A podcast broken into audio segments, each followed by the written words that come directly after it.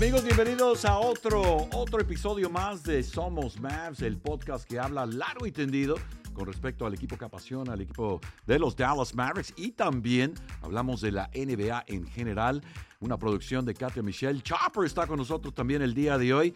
Y bueno, aprovecho para saludar al tremendo Alex Villarreal. ¿Cómo estás, Alex? Víctor, bien. Y pues ya listos para hablar otra vez del equipo de los Dallas Mavericks, que ya habíamos estado por ahí con unas situaciones. Pero bueno, otra vez regresamos para acá.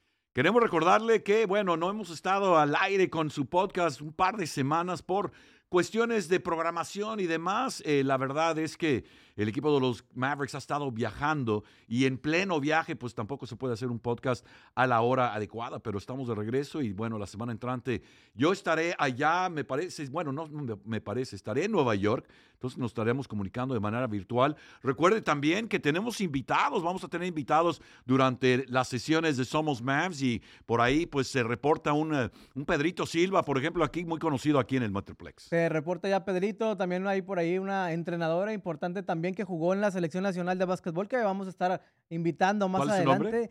Ella se llama Rocío. Rocío. Rocío va a estar acá presente con nosotros. Y pues bueno, más gente también que se va a estar involucrando también de, del medio de acá de, Dallas, de la radio, de la televisión, que vamos a estar invitando más adelante. Ahora también recordamos, ponga sus comentarios, queremos leer sus comentarios, queremos estar en comunicación con ustedes y si hay algún invitado que ustedes piensan que sería eh, bueno para el programa, pues estamos a la orden. Recuerde, usted también puede ser parte de este programa con sus comentarios y también con invitados. Ahora, estuvimos viendo los comentarios que nos han llegado durante las semanas y tenemos uno de Alemania que, quisimos ahora sí se parar para poder ahora sí darle aire a este y un comentario muy positivo. Sí, claro, de ahí de Leonardo Adame dice que él nos escucha todos los, eh, en todos los podcasts de los Dallas Mavericks y que estuvo acá en Dallas en diciembre y que pudo asistir al partido contra los Clippers. Dice que lamentablemente, pues obviamente no, no se pudo sacar la victoria, que él vive en Alemania y que desde allá él nos exhorta a que sigamos aquí con,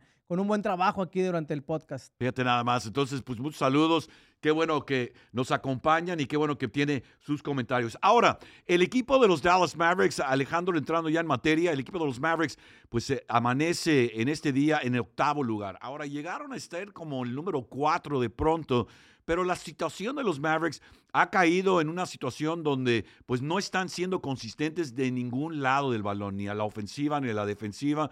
Ha habido lesiones, hay que decirlo, no hay ninguna duda de ello, pero esto es baloncesto, no vas a tener el equipo idóneo en cada ocasión y vamos a hablar con respecto a los juegos que se han venido los últimos días, pero, pero también viendo a Minnesota, por ejemplo, el juego de anoche fue ante Minnesota, ellos están en primer lugar con una marca de 18 ganados, 4 perdidos en casa, 16-10 de gira y bueno, de ahí Oklahoma City, los Clippers, Denver ellos han sido el 1, 2, 3, 4, particularmente Minnesota, Clippers y Denver, y de ahí como que ha habido movimientos. Ahora, ¿tú cómo ves estos primeros 10 equipos dentro de lo que es la tabla de posiciones en la conferencia del oeste? Ha habido, como tú bien, lo comentas, o sea, ha estado muy movida la, conferencia. De pronto los Mavericks llegaron a estar en cuarto, quinto, sexto lugar, los Kings este, llegaron a estar en un lugar número 12, después fueron escalando, el Jazz también estuvo dentro de los primeros seis, después bajó hasta el 10.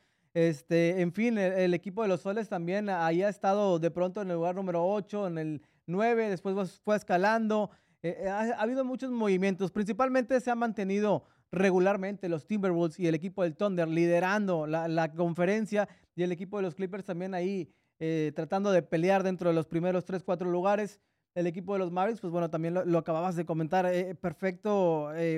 empezaron bien, después se fueron bajando el nivel, bajando el ritmo y de pronto ahorita, pues bueno, estamos todavía en zona de calificación, que es lo importante. Ahora el equipo de los Mavericks marca de 26 ganados, 22 perdidos, 14-12 en casa y 12-10 de gira. Ahora, de gira 12-10 es bueno, es bueno poder ganar y perder la misma cantidad, o sea, tener el 500 de porcentaje de gira, eso es bueno, pero no esta marca de 14 ganados, 12 perdidos en casa, pues no habla muy bien de un equipo de los Dallas Mavericks defendiendo su propia duela. Ahora, dentro de lo que está sucediendo con los Mavericks, la consistencia ha sido el problema. Ha sido el problema en el sentido de que a la ofensiva creo yo, están dependiendo demasiado del tiro de tres. Lo que yo no he visto últimamente es que ataquen el tablero. Ahora, Derek Lively no jugó anoche ante Minnesota. Más adelante hablamos con respecto a ese, juego en particular. Le rompieron la nariz ahí Wendell Carter ante el equipo de, los, eh, de la magia de Orlando. Pero también, al momento de ver quién entra en su lugar, no hubo consistencia. Entonces, esto ha pasado durante la temporada en el sentido de que eh, el equipo de los Dallas Mavericks, tanto a la ofensiva, eh, que no han atacado el tablero, están dependiendo mucho del tiro de tres. Cuando les sale muy bien, pues qué bueno, pero tampoco pueden esperar tener tiro de tres en cada uno de los encuentros.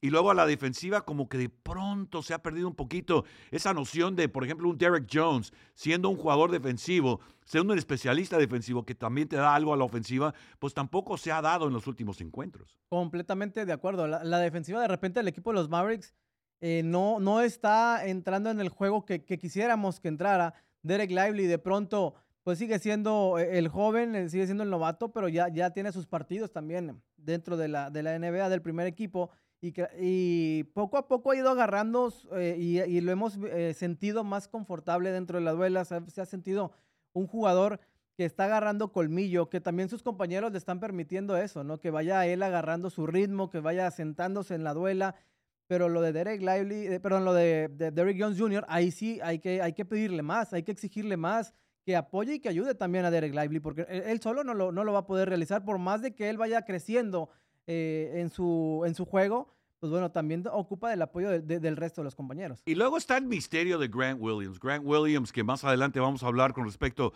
a su participación ante los Kings, pero Grant Williams de pronto no lo veo con la confianza que él demostraba ya ante los Celtics. Por eso lo trajeron, por el tiro de tres. Y también no veo que ataque el tablero, tiene cuadratura. Yo creo, él, él debería ser más agresivo dentro del área pintada, buscando el contacto, buscando la falta, pero también buscando, ahora sí que demostrar que el área pintada, la ofensiva particularmente, es el área de él. Ese es donde él se puede distinguir y no lo he visto por parte de Grant Williams. Y es que lamentablemente le hemos visto muchos partidos de dos puntos, tres puntos, cuatro puntos, que, realmente en qué te pueden ayudar, ¿no? Tres puntos es muy, es muy poco para, para un jugador que, te, que lo mete en 29, 30 eh, minutos por partido. Entonces, lo que tú estás diciendo es cierto, hay que exigirle más, hay que pedirle más. De pronto él agarra una confianza en la cual empieza a encestar de tres, pero la, la regular y el ancho de los juegos de los Mavericks no la ha tenido, no ha tenido ese tino, está presionado, de pronto mal encarado también, obviamente, e, e, se, prende pronto, se prende pronto, lo hemos visto. Es un mecha corta. Sí, apenas le hacen una y, busca obviamente el desquite. Este, lamentablemente también eh, es un jugador que, que sí va mucho el choque y que como que los árbitros creo que ya se ensañaron con él porque hay jugadas muy a favor de los Mavericks que no se las marcan y hay jugadas en las cuales dices tú, oye, pero esa ni era falta de Grant Williams y ya se la marcaron en contra. Creo que también e, es lo que, lo que está dejando, por, lo que él ha hecho su historia, ¿no? De dejar eh, de, ser un jugador agresivo, de un, de un, jugador fuerte, de un jugador que va al choque.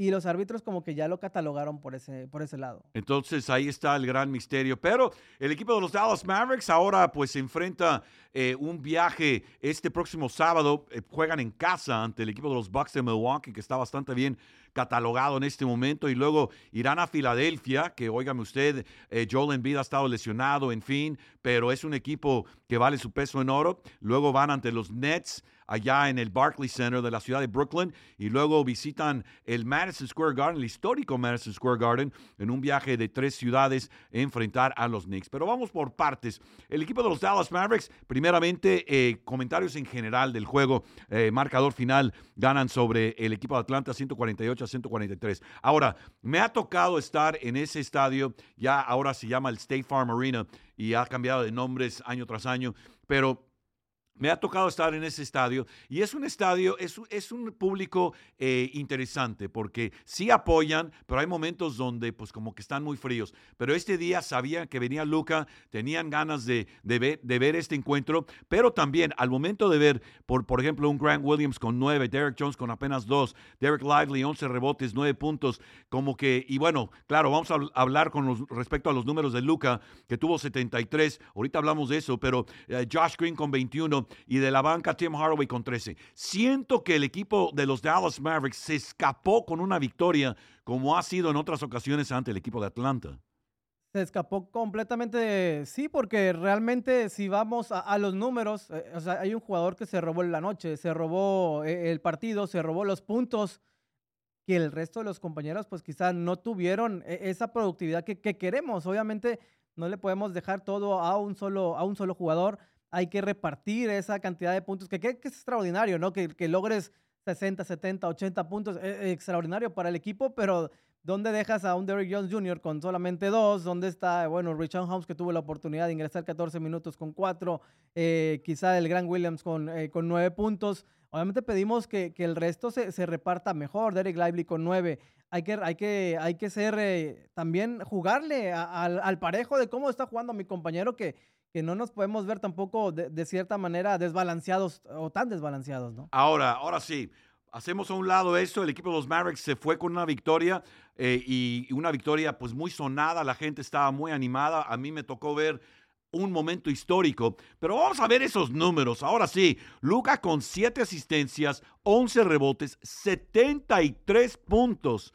Qué bárbaro, qué juego en el sentido de que algo mucho, muy histórico, porque estamos hablando de nombres como Will Chamberlain, estamos hablando de nombres como David Thompson, estamos hablando de nombres como Kobe Bryant, que en paz descanse. O sea, son jugadores donde Luca está llegando a estos niveles con una, con una carrera que apenas está comenzando y donde pues eh, hasta el mismo Jason Kidd dice que él ya está en las alturas de estos grandes de la NBA y que eh, Luca es algo extraordinario. En ese juego, la verdad, los números hablan por sí mismos.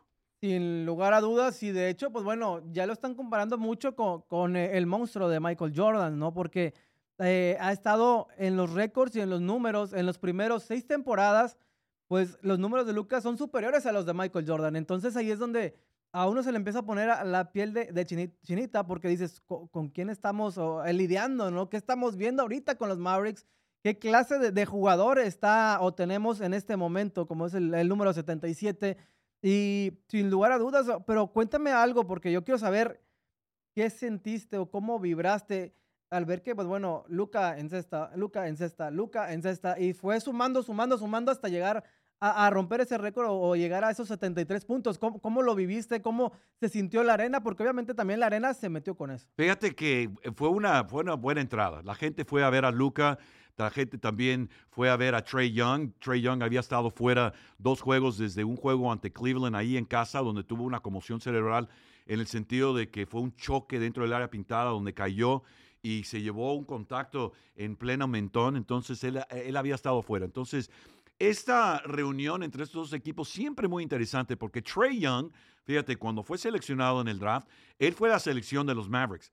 Y Luca fue la selección del equipo de los Hawks de Atlanta. Y luego hicieron el trueque. Entonces, ellos cuando se ven en la duela siempre se abrazan, siempre se saludan, porque hay una conexión entre los dos. Ahora, Luca tiene esta espontaneidad, tiene esa sonrisa. Eh, al momento de competir, pues es, es un energúmeno, pero también él sabe la importancia de ser raza con, con los demás en, en, la duela, al momento de antes del juego y después del juego. Y la verdad, siempre que juega eh, eh, los Mavericks ante el equipo de los Hawks, siempre hay un momento por parte de Luca, perdón, que busca a Trey Young, lo saluda, le da un abrazo, como, como que hay un cariño entre los dos. Entonces, con ese prefacio, la verdad, el juego se sentía eléctrico desde un principio. Ahora, yo te diré que cuando Luca llegó a 40 puntos, 50 puntos eh, en la primera mitad, como que sí sentiste, oye, algo está pasando aquí. Pero no era un punto donde decías, oye, Luca está siendo muy personalista, porque los números que nos pasan aquí, nuestra productora dice, por ejemplo, de los, de los juegos que ha habido más de 73 puntos en la historia, bueno, eh, dentro de los otros que ha habido, eh, ha habido ocho asistencias, ocho de los otros juegos que ha habido de 73 o más. Y ahí Luca tuvo siete en este encuentro en particular. Entonces él estaba ahora sí que repartiendo el balón. Y se sentía eso, o sea, no se sentía un personalismo por parte de Luca. Pero al momento de conectar para tener el punto número 70, que era donde estaba Joel Embiid al momento de tener 70 puntos hace un par de semanas, como que sentiste, wow, wow, o sea, 70 puntos y de ahí 71, 72 y 73. Fue algo verdaderamente mágico por parte del equipo de los Dallas Mavericks. Pero por supuesto, me imagino toda la, gente también ahí emocionada porque pues, no ver 73 puntos de, de cualquier jugador, aunque seas rival, yo creo que es algo de halagar, es algo de aplaudir, es algo de reconocer, porque es un trabajo impresionante el que se tiene que realizar dentro de la duela durante todos los minutos para que logres conseguir una marca tan grande, tan importante como son los, los 73 puntos. Hay veces que un, un solo equipo no logran ni meter los 73. Ahora, pues estás hablando de que un solo jugador, pues bueno, lo consiguió en una noche. Algo de veras increíble, increíble. Y con los 11 rebotes ves que era un jugador que no nada más estaba afuera de la línea de tres, tirando tres. O sea, él también estaba atacando, fue a la línea de caridad, estuvo involucrado de ambos lados de la duela. Y es lo que vemos, está ahora sí que colocándose Luca como un jugador eh, completo. Completo en el sentido de que sabe cómo regresar a la defensiva, sabe cómo atacar con ese juego de media duela. Entonces, ah, pues historia se, se logra allá en Atlanta con el marcador final 148 a 143. Y bueno, Luca comentó que después del encuentro fue un día, ahora sí que eh, de mucho sentimiento para la NBA con el fallecimiento cuatro años antes de Kobe Bryant de una manera más que, más que trágica, un jugador que ya estaba en su retiro, estaba disfrutando de los laureles de ser uno de los más grandes, y Luca, claro, aludió a los 81 puntos de Kobe Bryant en su momento. Sí, claro, y, lo recordó y lo recordó y lo reconoció como uno de los grandes. Y, él hablaba, decía, pues, eh, a él le hubiera gustado, por supuesto, que, que estuviera presente en estos momentos y que también se diera cuenta de lo que él acababa de realizar eh, una sensible pérdida, por supuesto. Recuerdo que en ese tiempo estaba por ahí en una, en una conferencia, estaba ahí en un centro de convenciones y, de pronto nada más me empezaron a llegar mensajes, mensajes, mensajes, mensajes. Y pues algo que realmente no puedes creer y, a pesar de, los, de lo que sigue pasando y los años, todavía seguimos sin creerlo. Fíjate que yo estaba en Oklahoma City eh, descansando luego de llegar la noche anterior, no me acuerdo de dónde, pero estaba yo en el hotel y estaba viendo un juego de fútbol. De hecho, estaba viendo a tus rayados, me parece. Sí, estaban jugando y de pronto eh, los, los, muchachos que estaban narrando el, juego, de pronto dicen, ah, caray, ah, caray, tenemos noticia, no está confirmado, mm, tenemos noticia de un accidente de helicóptero en Calabasas, California, donde, eh, ah, donde Kobe Bryant estaba en el helicóptero. Entonces, como que hasta, hasta ese momento eh, empezó ya a difundirse esta noticia y luego todo el día, todo el día se habló de Kobe Bryant, de este accidente tan trágico. Y, es interesante ver que Luca tiene la sensibilidad de saber que es el momento también de darle, ahora sí que elogios a alguien que los merece al momento de tener un día tan histórico. Sí, claro, el recordarlo siempre y como uno de los grandes que fue también, por supuesto, Kobe Bryant y que lo está haciendo en este momento ahora, ahora Luca, ¿no? Que ahora, pues a él está tocando ser y llegar a, ese salto donde, pues los reflectores están sobre él las marcas eh, siguen estando sobre él porque obviamente él sigue rompiendo y batiendo eh, números eh, en la NBA y en los Dallas Mavericks. Entonces, él sabe la responsabilidad que tiene y creo que también él, disfruta de eso. lo vemos cada vez más gozoso de, estar dentro de la duela. Fuera de ella también él se expresa de maravilla y, lo hace siempre con una sonrisa y siempre este, hasta le saca, nos saca carcajadas a todos, ¿no? Cuando estamos, estamos ahí en la conferencia de prensa, porque la verdad se lo toma todo de, buena manera, de, muy buena, de muy buen eh, gusto.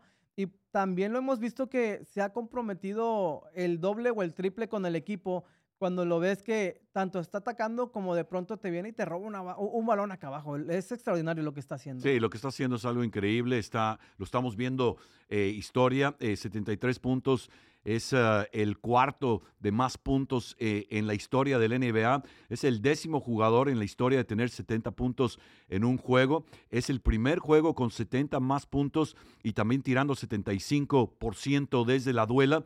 Y también es la máxima cantidad de la franquicia del equipo de los Dallas Mavericks que existe desde 1980. Eh, es ahora sí que el más alto que ha tenido él y es uno de 15 eh, con 70 puntos durante la historia del NBA y es algo de veras inverosímil lo que hizo Luka Doncic y esperamos ver ahora sí que más de Luka Doncic. Ahora el balance también del equipo tiene que continuar. Y bueno, vamos ahora sí que al siguiente encuentro, porque el equipo de los Dallas Mavericks, luego de esa victoria, luego de arribar, eh, ahora sí que de ese encuentro, tenían back-to-back. Y tenían back-to-back, eh, de manera general, mi querido Alex, eh, tenían back-to-back con un equipo de los Kings que viene también sonando bastante, vienen sonando la campana al momento de estar dentro de la duela, porque los Kings de pronto están en quinto lugar con 27 ganados, 19 perdidos, pero llegan al American Airlines Center a enfrentar a los Mavericks en un marcador final donde los Kings se llevan la victoria 120 a 115.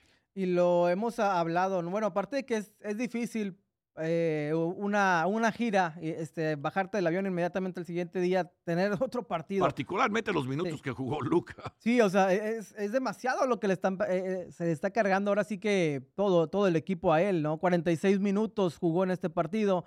El anterior jugó 45. O sea, es increíble. Estás hablando los 91 minutos entre los dos partidos, que, que es demasiado. Y que bueno, él, al final, pues ahora en ese partido logra como quiera hacer su trabajo, logra su triple doble porque lo hizo de, buena manera. Tan, tan, buen trabajo realizó que ahora que consiguió el, el triple doble, pero desafortunadamente pues no se pudo conseguir la victoria que muchas de las veces es lo que se quiere. Pero también ahí hay que, hay que ver, ¿no? Los titulares, porque de pronto un eh, Jaden Hardy con apenas tres puntos, este, le están dando la oportunidad de pronto se enracha y en otros partidos te logra meter 19, 20 puntos, pero en este, entrando a titular, no te mete, no, no, no rebasa ni siquiera los 5. Entonces ahí es donde empiezas a apretar y decir qué es lo que está pasando con Jerry Harry, con Josh Green también, que apenas consiguió 11 puntos. Entonces hay que pedirle más también al resto de, los jugadores. Ahora, en el caso de Jaden Hardy, Siento que, la, falta de consistencia será la falta de consistencia de minutos también, porque no está siendo usado de una manera donde él tiene la, o sea, él tiene ahora sí que muy claro cuál es su rol, porque hay momentos donde pues Kyrie Irving está fuera, entonces el rol de Jaden Hardy se incrementa, pero cuando está Kyrie Irving dentro de la duela, entonces no ves tanto a Jaden Hardy, entonces pero como profesional, él es un jugador novel, es un jugador que está empezando su carrera. Hay muy pocos jugadores, sextos hombres, que ellos como, como uh, Williams, por ejemplo, que son jugadores que saben ser sexto hombre, que saben entrar a la duela, que saben eh, eh, entrar revolucionados, sentados en la banca. Hay momentos donde ves a un uh, Tim Hardaway Jr., que es hay momentos que es el idóneo sexto hombre, pero también hay momentos donde abusan poquito del tiro de tres, no trae la brújula bien prendida, entonces hay situaciones. Pero en el caso de Jaden Hardy, yo creo que es una situación donde él no sabe exactamente cuál va a ser su rol juego tras juego. Y esto también es parte de la falta de consistencia de un Josh Green. Ahora, en el caso de Josh Green, siento que él ya tiene muy claro cuál es su rol, pero hay momentos que él mismo, y lo, habla, lo hablamos hace, hace semanas, que el semblante de Josh Green, hay momentos como que lo ves acongojado, lo ves preocupado, lo ves presionado, eh, y le estoy diciendo desde la barrera, eh, yo, no me consta nada de eso. Pero los gestos los ves, y, los gestos los ve todo el público, o sea, él sale en la, en la pantalla y de pronto se le ve el semblante de, esa forma, de esa manera, cuando bueno, eh, también tiene que salir a, disfrutar y a, y, y a gozar más el partido, saber que como quiera él tiene un gran equipo alrededor, eso es lo que quizás le, le, está, le está haciendo falta eh, en, este, en estos partidos a Josh Green. Jaden Hardy creo que él puede y tiene la capacidad para ser un jugador más productivo, que aporte más al equipo de los Dallas Mavericks. Lo hemos visto en otros encuentros en los cuales él se toma prácticamente también un rol interesante al, sumar sus 15, 18 puntos, que creo que sería lo idóneo, sería lo ideal para él eh, lograr conseguir esto y por supuesto para los Mavericks, porque tener 10, 15 puntos extras al marcador pues bueno, en este apenas se perdió por cinco. Si él hubiera conseguido esos 10 puntos, pues bueno, la historia hubiera sido otra. Ahora, un par de cosas. Una es que la quinteta de los Sacramento Kings de Mike Brown se vio ahora sí que indiscutible, la verdad. Ellos anotaron 120 puntos. Domatas Sabonis es un gran jugador, ¿eh? 17 puntos, 11 rebotes. Oye, dirás 17 puntos, bueno, no es tan, eh, tan eh, ahora sí que una locura, pero sí es muy sólido. 20 de Harrison Barnes, el viejo conocido, con 6 rebotes. También 15 de Keegan, Keelan Murray. También por ahí de Aaron Fox. Qué juego tuvo 34 puntos. Y luego Kevin Werther con 18. Ahora, a lo que voy es esto. Que el equipo de los Dallas Mavericks, viendo que esta quinteta era la que tenía la mano, no pudieron neutralizar a ciertos jugadores. Por ejemplo, en el caso de Aaron Fox. O sea, ¿qué es lo que pasa ahí cuando no tienes ahora sí que la oportunidad o, la, o, no tienes la viveza defensiva de poder neutralizar a un Aaron Fox que tuvo gran juego. Y la realidad es que también ahí Sabonis eh, le estuvo ganando, eh, ahora sí que el colmillo y le estuvo ganando la posesión en todo el tiempo a, Derek Lively. Yo recuerdo ese partido en el cual, pues bueno, de pronto Sabonis aparecía de un lado y Lively no podía conseguir la pelota. Y después ofensiva y defensivamente estaba sucediendo lo mismo. Todos los rebotes estaban siendo conseguidos por entre Sabonis y también Murray. Estaban haciendo eh, prácticamente el 2 a 1 con eh, Derek Lively y lo dejaban sin posibilidad de agarrar esos balones. Si no es también por la gran actuación de, de Grant Williams, donde se enrachó con los triples, donde tuvo una muy buena participación, quizá el marcador todavía hubiera sido más abultado.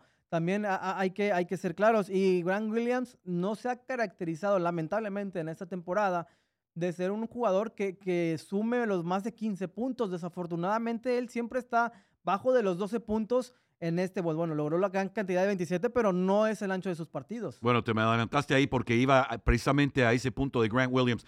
Tuvo 38 minutos, 9 de 16 desde la duela, 7 de 10 de Tres Puntolandia que por eso lo trajeron y tuvo 27 puntos. Ahora, ¿qué le picó a Grant Williams y por qué no vemos más de esto de Grant Williams día tras día? No te estoy diciendo 27 puntos, pero como decía, si no quiero sonar negativo, ni mucho menos, porque Grant Williams se ve que tiene ahora sí que una calidad humana, eh, sí es mecha corta, pero también se ve que es una, una, una buena influencia dentro del vestidor, es un jugador veterano, pero pues caray, 27 puntos, ya lo quisiéramos ver. Yo siento que él tiene que atacar más el tablero al momento de tener el balón, no nada más tirar de tres, pero también llegar y demostrar que tiene esa fuerza física al momento de atacar el tablero. Sí, también tiene que saberse eh, meter, ¿no? saber eh, explotar también, ir a, atacar, como bien lo dices ahí, a, atacar el aro, porque lo mismo le, pasaba también a Derrick Jones Jr. cuando estuvo, eh, estuvo participando en los, en los encuentros, de pronto tú lo veías que tenía la posibilidad de tirar, no tiraba. La posibilidad de meterse porque le en el hueco, no se metía. Y esas son situaciones en las cuales, pues bueno, el jugador tiene que estar atento a lo que te está cediendo el, equipo rival, porque el rival siempre va a tener alguna flaqueza, o te va, o te va a dejar de espacio libre, o te va a dejar un hombre abierto con la posibilidad de dar un pase para que él pueda hacer la jugada, o, te da la posibilidad de que tú mismo saques el tiro de tres o el tiro de dos, depende de dónde estés. Pero creo que si Grant Williams, si tuviera actuaciones medianas como esta, ya no te digo de 27 puntos, pero sí de unos 15, 18, 20 puntos, creo que aportarían bastante. No, sería excelente. El que también está arrastrando un poquito la cobija es Maxi Clever, en el sentido de que ha estado lesionado, sí, eh, está regresando, pero también lo veo falto de confianza al momento de tirar. Él está en la duela y lo están aislando de pronto, están paseando el balón y de pronto va el pase a la esquina, va el pase a la punta, está Maxi solo, aislado y pues como que de pronto, ay, ¿qué hago? O sea, no está tirando. Él tiene que seguir tirando. Tuvo cinco puntos en este encuentro. Ahora, eh, Luca Dantic. Luca Dantic tuvo el triple doble con sus... Eh, tuvo, ahí les voy, 28 puntos, 17 asistencias y 10 rebotes. Esas 17 asistencias hablan de un jugador que está compartiendo el balón, está encontrando sus compañeros. Y bueno, 115 puntos, muchas veces 115 puntos dice que vas a ganar el encuentro, pero del lado defensivo, lo acabas de decir, del lado defensivo, simplemente gente como Grant Williams, como Maxi Cleva, no están pudiendo, como Derek Lively, apagar a los jugadores. Y en el caso, en el caso de, eh, la defensiva sobre De'Aaron Fox, Estamos hablando de Josh Green, estamos hablando de Jaden Hardy, estamos hablando en un momento de Seth Curry que jugó 11 minutos. O sea, nadie le puso atención ahí a Darren Fox, pero de nueva cuenta, la actuación de Luca, muy especial al momento de tener, es otro triple doble más por parte del hombre de Eslovenia. Y es que está bien difícil lo que está sucediendo ahorita a nivel defensivo, ¿no? Porque llegas a 130 puntos y con 130 puntos de pronto estás batallando para ganar.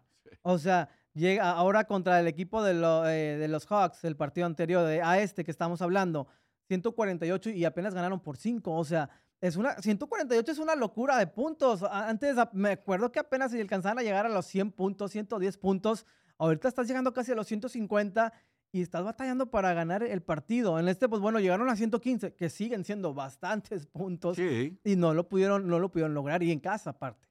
Sí, porque si ves el promedio, el equipo de los Mavericks anda oscilando por ahí del 112 puntos por juego que les anotan. Entonces, pues marcador final 120 a 115.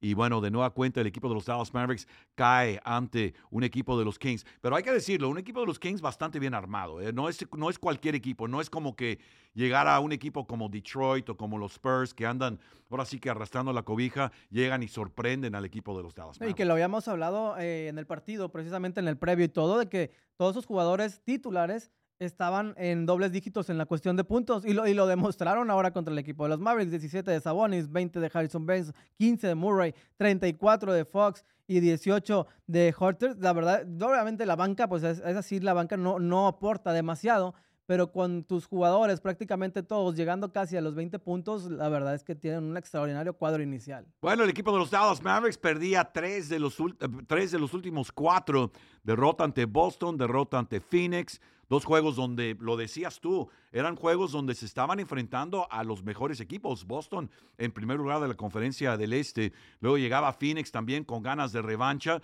Ese marcador final 132 a 108. Luego este juego...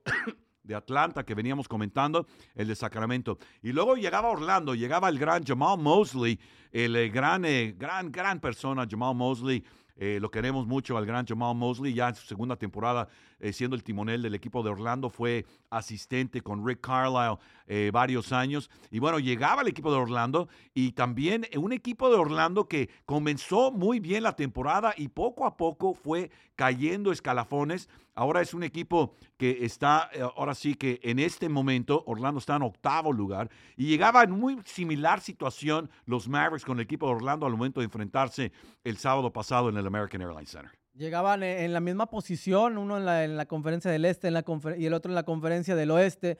Y realmente durante el partido, pues bueno, también vimos eh, ese equilibrio, aunque de pronto el equipo de, del Magic de Orlando, sí, en los eh, primeros dos cuartos parecía que, que, se iba a llevar al equipo de los Dallas Mavericks, porque arrancaron muy bien y pegándole al tú por tú a los Mavericks. Eh, la verdad, eh, arrancaron con un, eh, ahora sí que con esa hambre, con esas ganas de querer ganar el partido, sabiendo de que obviamente estaban ahí, eh, están peleando en la última posición para llegar a calificar a playoff y sabían que tenían que ganar este encuentro contra los Mavericks sí o sí. Y de pronto hay jugadores que te encuentras en el camino como Anthony Black que empieza a disparar de tres. El de Duncanville. Y le empezó jugó, a pegar. Jugó en Duncanville. Oh, jugó en Duncanville. Sí, fue en Duncanville, sí, gran jugador. Empezó a, disparar de tres por todos lados y por todos lados les estaba metiendo. O sea, es un jugador que, que no lo esperabas que llegara a tener esa, esa productividad en ese partido y le salió al equipo, al equipo del Magic de Orlando. Entonces, de pronto se complicaron, pero bastante las cosas al, al término de la primera mitad. Fíjate que es un equipo bastante, bastante, eh, eh, ahora sí que interesante. No es un equipo que diría yo campeonable en el sentido de que le falta experiencia a varios jugadores. Pero cuando ves a un Paulo Banchero con sus 36 puntos, también eh, con 9 rebotes, 7 asistencias, ves a un Franz Wagner, 21 puntos, ves a Morris Wagner, que sale también el hermano con 16 puntos de la banca.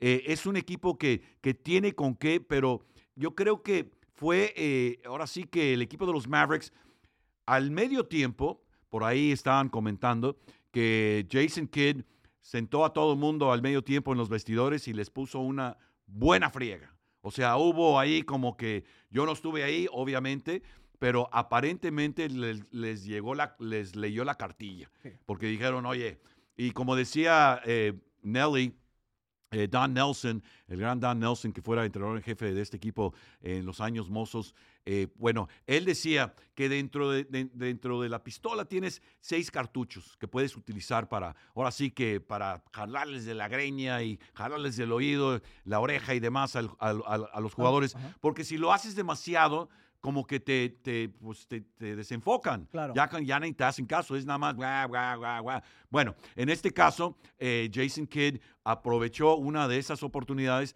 para ahora sí que darles una arrastrada. Y se vio en la segunda mitad una reacción del equipo de los Dallas Mavericks, pero también más adelante vamos a hablar un poquito más del el juego ante el equipo de los Timberwolves, no nos adelantemos, pero en esa ocasión el equipo de los Dallas Mavericks, pues caray, tuvo la oportunidad con un Luca Dantis de nueva cuenta haciendo de las suyas para llevarse una victoria, donde quiero también hacer latente y patente el hecho de que la gente se quedó, no se fue al final, como que, eh, bueno, quiero, quiero adelantarme al tráfico. No, no, la gente se quedó y el equipo de los Mavericks se lleva la victoria 131 a 129, donde pues tú y yo estábamos de pie gritando y celebrando esta victoria. Pero sin lugar a dudas, y es que estuvo ahora sí como lo habíamos hablado, ¿no? Con eh, sangre, sudor y lágrimas, esta, esta victoria de los Mavericks, porque sí estuvo muy complicado, estuvo bien difícil. Los primeros dos cuartos se fueron al medio tiempo 16 puntos abajo pero de pronto en el tercer cuarto el Magic de Orlando no tenía reacción. ¿Te acuerdas que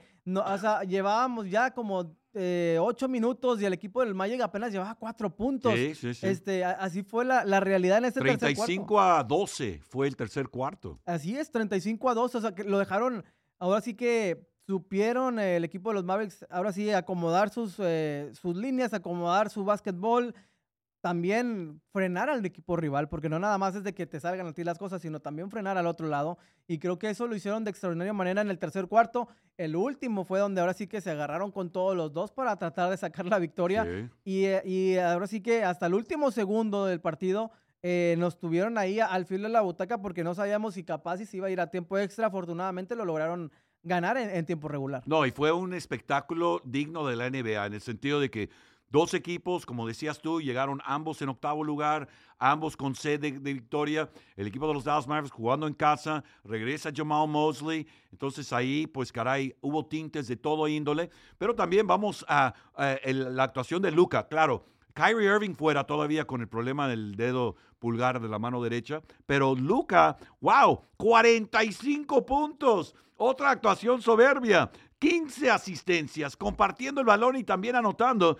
Y también, eh, pues, tuvo nueve rebotes. Otra actuación extraordinaria por parte de Luca Dante. Ah, sin duda, eh, siempre robándose, ahora sí que eh, el show, el espectáculo, trabajando de gran manera. 45 puntos, demasiado. Y lo, bueno, las 15 asistencias es sorprendente también. Son muchísimas asistencias. Se quedó a un rebote de conseguir el triple doble, que la verdad hubiera sido también extraordinario para él. Pero ahí va lo, la cosa, ¿no? 43 minutos dentro de la duela.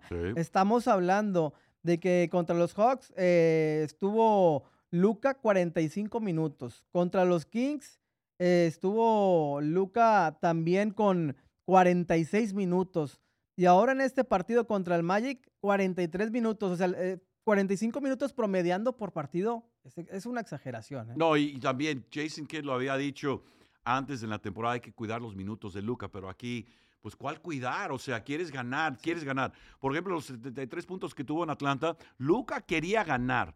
Él no estaba fijándose, ay, ¿cuántos puntos llevo ahora? ¿Cuántos puntos llevo ahora? No, él está viendo la pizarra. ¿Cómo va el juego? ¿Cuál, es, ¿Cuál es el puntaje que tenemos como equipo? Porque él quiere ganar este encuentro, sabiendo que de nueva cuenta, todo el mundo está hablando de Trey Young contra Luca, porque es, es, es, está en el aparador ese juego. Cada vez que juegan estos dos, cada vez que juega Atlanta contra Dallas, Trey Young, Luka Doncic. Y la gente ahora sí que espera lo mejor de estos dos. Entonces, en este caso, eh, Luca de nueva cuenta. Ahora, mi pregunta es esta. Kyrie Irving no está en el encuentro. Pero si Kyrie Irving está dentro del encuentro, quizá los números de Luca no sean tan fastuosos, pero también es, eh, eh, queremos ver que compartan ellos esa oportunidad para ser más competitivos, porque, porque para mí esa es la consistencia que busca el equipo de los Mavericks, particularmente a la ofensiva, porque de pronto se han, ahora sí que se han endiosado con el tiro de tres y no están atacando el tablero. Y si esa va a ser la manera de que vas a ganar juegos, bueno, que sea así. Pero también el juego defensivo de Luca y el juego defensivo de Kyrie también tienen que ser importante. No, sin lugar a dudas, ya cuando regrese otra vez Kyrie, creo que vamos a tener un, respiro, ¿no? También en cuestión de un jugador que te va a seguir aportando a nivel ofensivo, que te va a aportar más de 25 puntos por el encuentro y que, pues bueno, te, te va a dar también esa... eh, es un jugador también que, que es entrón, ¿no? Es un jugador que no, no se raja, es un jugador muy rápido, es un jugador muy hábil, que tiene mucha profundidad rumbo al aro, que de pronto también la visión que tienen ambos, tanto Luca como Kyrie, creo que es extraordinaria. Eh, Cada quien ve rápido quién es el que está mejor ubicado. De pronto, si hay que soltar el balón lejos, lo hacen para tratar de llegar rápido al aro y tratar de concretar una jugada. Creo que eh, sería lo, lo mejor que, que pudiéramos tener. Ojalá que ya las lesiones ahora sí nos dejen en paz al equipo de los Dallas Mavericks porque nos ha afectado bastante. Cada partido hay tres, cuatro jugadores fuera del equipo que son titulares. Entonces dices tú, ¿Cómo, cómo, le, ¿Cómo le están haciendo en este momento para todavía estar en- calificados en playoff? Pero hacíamos la cuenta también lo de Luca, Víctor, que nada más estaban descansa- descansando un minuto y medio por cuarto. O sea, un minuto y medio por cuarto es prácticamente nada. Según mi matemática, él salió una vez nada más. Pero bueno, los minutos de Luca, hay que cuidar los minutos Sin porque duda. no se vaya a acabar el gran Luca. Y luego también hay que destacar la actuación de Derek Lively, que tuvo doble doble muy importante y ya quisiéramos verlo con cada juego. Pero la situación de Derek Lively se complicó al momento de que Wendell Carter pues le puso un derechazo. No fue... Y de hecho, gané la apuesta, ¿eh? Sí, de- Porque hubo apuesta ahí de que estábamos, oye, ¿fue flagrante o no? Yo dije que sí. Te la debo. Sí, yo dije que sí era flagrante porque al momento de golpear Wendell Carter la nariz de, de- de Derek Lively, no fue adrede, obvio, pero fue irresponsable el momento de azotar el brazo porque sí le pegó, de hecho le rompió la nariz según, según el dato y también Derek Lively junto con otros jugadores que ahorita lo vamos a comentar, no jugó ante Minnesota, él no jugó, de hecho dudo que haya hecho el viaje, entonces... eh, pues caray, eh, Derek Lively, buen juego y lástima que tuvo ese encontronazo con Wendell Carter. Ay, perdón si nos están viendo o me están viendo las gestos que estoy haciendo, pero es que me acuerdo de- del encontronazo Ah, y sí, sí. Le, le dio de lleno. es que la te ha pegado en la nariz. Sí, no, y duele bastante. Duele bastante y duele por días. Sí, no, sí está, está difícil lo que le, le pasó a Derek Lively. Y justo cuando, bueno, de pronto tienes un gran partido, o de pronto te estás yendo mejor, y pues bueno, ahora descansar y otro jugador lesionado más. Entonces, esas son la- las, pequeñas cuestiones que de, de pronto le, le están afectando mucho al equipo de los Mavericks, tanta ausencia. Pero aquí es donde te decía yo, güey. Te, te decía yo, o sea, el, ve, ve el 131 contra los 129 del Magic de Orlando. O sea, estás ganando por los dos puntos apenas. Eh, eh, y ahí es donde nos queda a nosotros decir, ¿sabes qué? Algo, algo nos, está, nos está pasando. Obviamente, sí, claro, el equipo rival sí va a hacer su juego. El equipo rival sí va a, a- a darle con todo y va a tratar de ganarte el encuentro.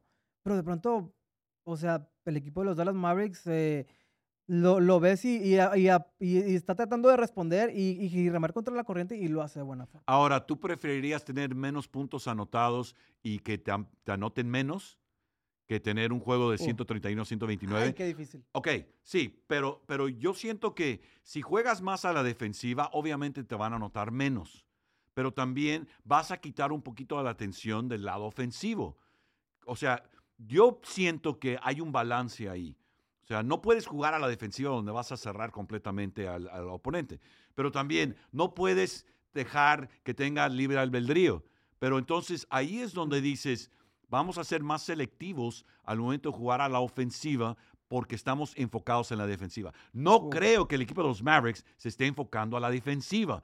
No porque no quieran, es porque simplemente no lo pueden hacer. Híjole, es que sí, sí está bien difícil la, la- la pregunta que, que- que me acabas de echar y, y sí, bueno, yo prefiero siempre un, un- un equipo más espectacular, ¿no? Que, que vaya a la ok. ofensiva. Ah, bueno, pero ok. Y ahí me- nos Entonces, están está- regalando. Estás hablando de un, un equipo que, bueno, jugamos a la defensiva, sí, pero jugamos a la ofensiva, claro. Claro. Entonces, ese es el equipo que te gustaría a Eh, ti. sí, claro, es, como cuando veías un partido de, de los Tigres con el Tuca Ferretti y dices, "Ey, qué partido tan más aburrido, ¿no? Va, va a jugar defensivo y a, y a pararse atrás. Defendiendo Obviamente- el gol. Sí, defendiendo el golecito que apenas acaban de meter. Obviamente acá pues hay mucho más jugadas y todo, pero... ah, no, cuando- pero, pero es, pero es una es comparación de- clara, clara la comparación. de Son paralelos. Claro, y, y al otro, pues bueno, ves a un equipo ofensivo que de pronto le mete, mete 3, 4 goles, pero también le metieron dos o tres. Entonces dices, pero bueno, al menos me está dando más espectáculo. Al final de cuentas, los dos ganaron, pero uno dando un espectáculo más aburrido que el otro. Así es como lo vemos en el, bueno, se ve en el ámbito del fútbol, en el básquetbol, pues bueno, también hay que, pero sí, sí hay que apretar un poquito tuercas a, a nivel defensivo para tratar de evitar que nos metan tanto punto, porque Ok, pero ahí está el balance. el equilibrio que tú El dices. equilibrio, exacto. exacto. Entonces, bueno, difícil. Le ganan al equipo de Orlando y bueno, de pronto el equipo de los Mavericks hace el viaje relámpago a Minnesota y se queda Luca fuera, se queda Derek Lively fuera, Kyrie Irving fuera, De- Dante Exum fuera y Derek Jones. Y bueno, caen de manera estrepitosa 121 a 87 con jugadores rotacionales. Son jugadores rotacionales, sin Luca, sin Kyrie Irving, sin Derek Lively, que son tres titulares, sin Derek Jones, que también es titular, y hemos visto a Dante Exum también como titular. La primera mitad se defendieron, pero ya la segunda, cuando, cuando, cuando Carl Anthony Towns dijo, ok, guys, enough is enough, y empezó ya, pues ahí ya se acabó el encuentro y tuvo gran juego. Eh, ah, Cat al momento del encuentro fue mi jugador más valioso, Dallas Morning News, donde pues caray, el equipo de los Dallas Mavericks se enfrentaba al equipo número uno de la conferencia y bueno, cayeron 121 a 87. Sí, difícil, ¿no? Si, si de por sí enfrentar a- al equipo que se ha mantenido prácticamente durante la temporada allá arriba y luego aparte llegas tan mermado con tantos jugadores eh, que no están presentes en el juego, sabíamos que va a ser bien, bien difícil, bien complicado y jugando aparte de visitante eh, se lucía todavía más. Entonces, eh, Ujú. la verdad, pues sí, yo sí esperábamos y quizá a lo mejor no, no tan abultado el marcador, pero, pero al final de cuentas sabíamos lo que podía suceder producto de tanta ausencia que tenía el equipo de los Dallas Mavericks y también de, pues al final se, le- empieza a cargar los minutos a, varios de los jugadores y creo que quizá esta, pues bueno, si la podemos poner en el papel, Víctor, yo creo que quizá esta la puedes poner como dentro del papel, como que estaba presupuestado quizás irla a, a no ganarla. Digo, obviamente todos los partidos quieres ganarlos, pero dentro del papel, viendo a, a los Timberwolves, viendo también que eh, hemos tenido a jugadores con 43 minutos, como Luca, como el mismo Derek Lively, que también ha estado jugando arriba de los 40 minutos por partido y tanto viaje de, de por medio, entonces tú dices, bueno, esta quizá vamos a, a- a dejar que mis jugadores descansen, porque claro. viene también, eh, hay, que, hay que seguir jugando y hay que seguirle dando. Y contra los equipos que hay más posibilidad, por supuesto, de sacar la victoria, eso sí no los podemos perder. Ahora, lo que estás diciendo es que hay momentos donde eh, tienes un juego tan importante que si traes una lesión, vas a jugar, vas a encontrar la manera de jugar.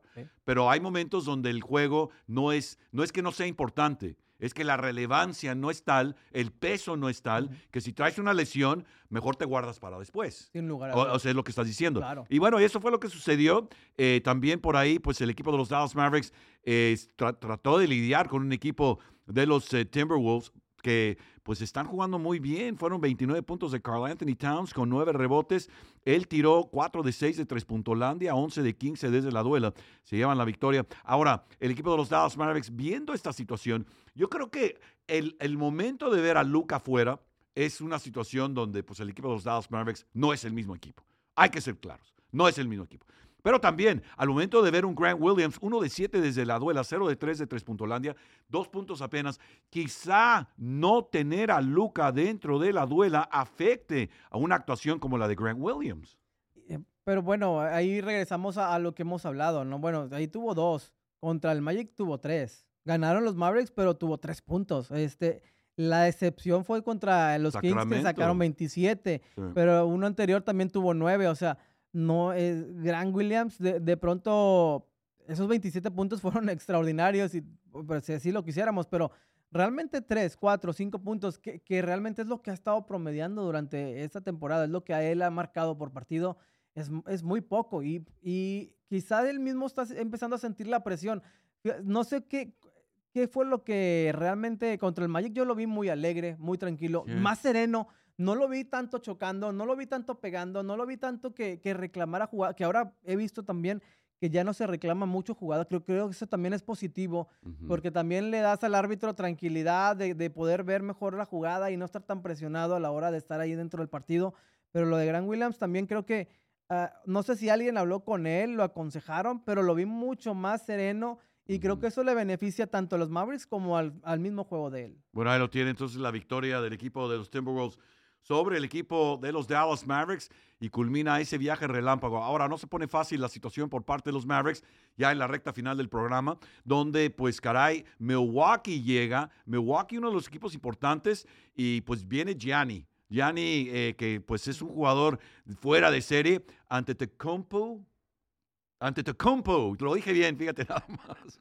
Me dieron el dedo pulgar hacia arriba. Y luego van a Filadelfia, van a Brooklyn y luego van ante los Knicks. Allá viene, viene ahora sí el equipo de los Dallas Mavericks a enfrentar a Jalen Brunson. No es un calendario fácil para el equipo de los Mavericks. No, eh, bueno, los Bucks están en segundo lugar, los 76ers están en quinto. Eh, pues también allá los Nets están en el lugar número 11. Entonces va, a estar eh, difícil la situación. Vamos a, esperar que tengan el mejor de los resultados, esperar que tengan el mejor del básquetbol, porque sí, se le está empezando a cargar partidos y, se le empieza a cargar minutos. Y cuando vienen partidos eh, realmente difíciles, el equipo de, de los Knicks también que están en la posición número 3 y luego van contra el Thunder de Oklahoma, que también están en el número 1, número 2 ahí combinados con el equipo de los Timberwolves. La verdad es son cinco partidos que van a tener que va, va a ser eh, ahora sí que un choque difícil. Y va a ser el juego ese de Oklahoma City va a ser el año nuevo lunar, fíjate nada más, lo hemos venido comentando. Vaya usted, consiga sus boletos, sea parte de los sobres rojos. Los sobres rojos, fíjate nada más, me decía uh, Mackenzie, porque le pregunté, oye, eso de los sobres rojos, ¿de qué se trata? Y ella me comentó que los sobres rojos es una manera de celebrar el año nuevo lunar donde comparte sobres rojos. Ahora, ¿qué es lo que trae el contenido? No sé si trae un billete o una tarjeta o buenos deseos, en fin pero también es el año de el, ah, del dragón de madera, ah, también eh, los leones bailarines, en fin, va a haber un gran espectáculo cuando venga el equipo de Oklahoma City a enfrentar a los Dallas Mavericks. Ahora, ojo, porque ese juego es a las 2 de la tarde, sábado 10 de febrero, 2 de la tarde, entonces ahí lo tiene. Y bueno, ya se nos fue el tiempo. Oye, nos pasamos de tiempo, no nos vayan a regañar, qué bárbaro. Nos pasamos de tiempo porque mucho que comentar con respecto a este equipo de los Dallas Mavericks, Alex. No, la verdad, mucha información que, que ha surgido, principalmente eh, la gran actuación que ha tenido Luca y los 73 extraordinarios puntos, el triple doble conseguido. No, la verdad, magia de Luca y, que pues bueno, había que ahondar un poquito en esto. Pero ahora sí, la semana que viene, primero Dios, vamos a tener muy complicada la tarea y vamos a ver qué tal nos fue y cuál va a ser el resumen de, de esta difícil eh, plana que tiene el equipo de los Mavericks. Bueno, nuestra productora que se ponga las pilas porque la semana entrante voy a estar allá en Nueva York con mi, con mi compu y todo mi equipo, mi micrófono y todo. Voy a estar 100% listo para el programa la semana entrante. A nombre de Alex Villarreal, de Katia Michelle, del Gran Chopper, también saludos a Eugenio González Lazo. Yo soy Víctor Villalba, agradeciendo infinitamente el favor de su atención. Recuerden, mande su comentario para leerlo aquí en su programa predilecto somos Maps. Desde los estudios 41. Buenas tardes. Pásela bien.